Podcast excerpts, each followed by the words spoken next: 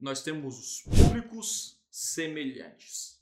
Aqui começa agora já o poder total. 10% de 1 a 10%. O que, que são os públicos semelhantes?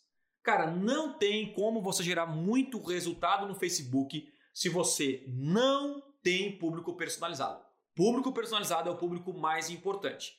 Não só na hora de segmentar os seus anúncios, mas também na hora de construir novos públicos. Como é que eu faço isso? Você vem aqui, tem o público semelhante, onde você escolhe um público, certo? Pelo pixel, né?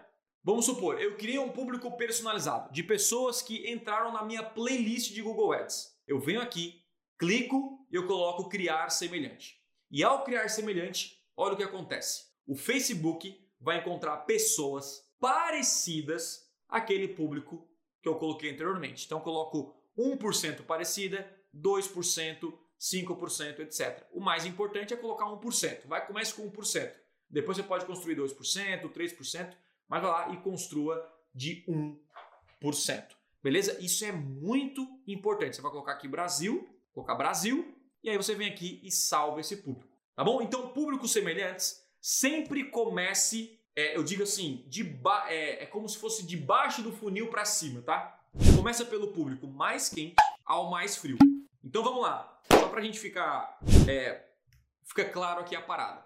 Quem é o seu público mais quente? Quem comprou de você né? Quem pagou. Esse é o público mais quente. Então, logo você sobe uma lista de alunos, de clientes no Facebook e ali você faz um público semelhante. Quem é o segundo? Pessoas que interagiram comigo, pessoas que são a minha lista de, de leads. E aí você pode montar vários públicos semelhantes. Tem vários aqui, deixa eu botar aqui alguns públicos semelhantes. É, tipo público semelhante, ó. Isso aqui são todos os meus públicos semelhantes que eu tenho hoje, ó. Então eu tenho público semelhante de envolvimento master, que eu chamo quando a pessoa faz uh, várias, uh, por vários dias, ela interage comigo. Quem se tornou lead no intensivo, uh, todos os meus leads, o checkout aí na Hotmart, quem entra lá no checkout, enfim, tem vários públicos muito bons aqui de 1% que eu crio aí no Facebook. Cara, esse público no Facebook, já vou dizer para você aqui, ó, se você anuncia aqui comigo, já fala. Esse é o melhor público. É o melhor público, tipo, depois do público personalizado, o público semelhante é o poder total. Além dos públicos semelhantes, agora nós vamos pegar um pouco para a parte de interesses e dados. Nós temos aí os dados demográficos. E aí nós vamos lá agora para uma campanha. Os dados demográficos, eu vou pegar qualquer campanha minha aqui, qualquer campanha minha, só para pegar aqui o conjunto e vou editar aqui o conjunto. Então, beleza. No conjunto de anúncio é onde você escolhe para quem você vai anunciar. Perfeito? Então, olha só. Aqui eu escolho o quê? O público personalizado, que a gente falou agora, ou o público semelhante. Ó, o público, inclusive o Google deixa, o Facebook deixa bem aqui em cima, porque esse aqui é o público que mais gera resultado, que é o público personalizado e o público é, semelhante.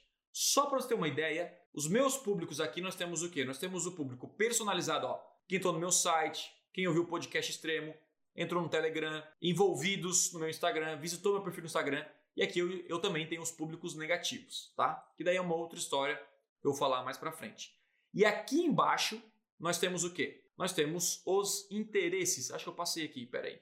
Uh, uh, aqui, interesses. E dos interesses nós temos nós temos os dados demográficos, interesses e comportamentos. Então vamos botar aqui, ó, dados demográficos, interesses e comportamentos. Comportamentos. Então vamos entender cada um deles porque cada tipo de negócio que está me ouvindo agora, certo? É, é, usa segmentação diferente. Por exemplo, dados demográficos é basicamente informações do usuário que o Facebook tem.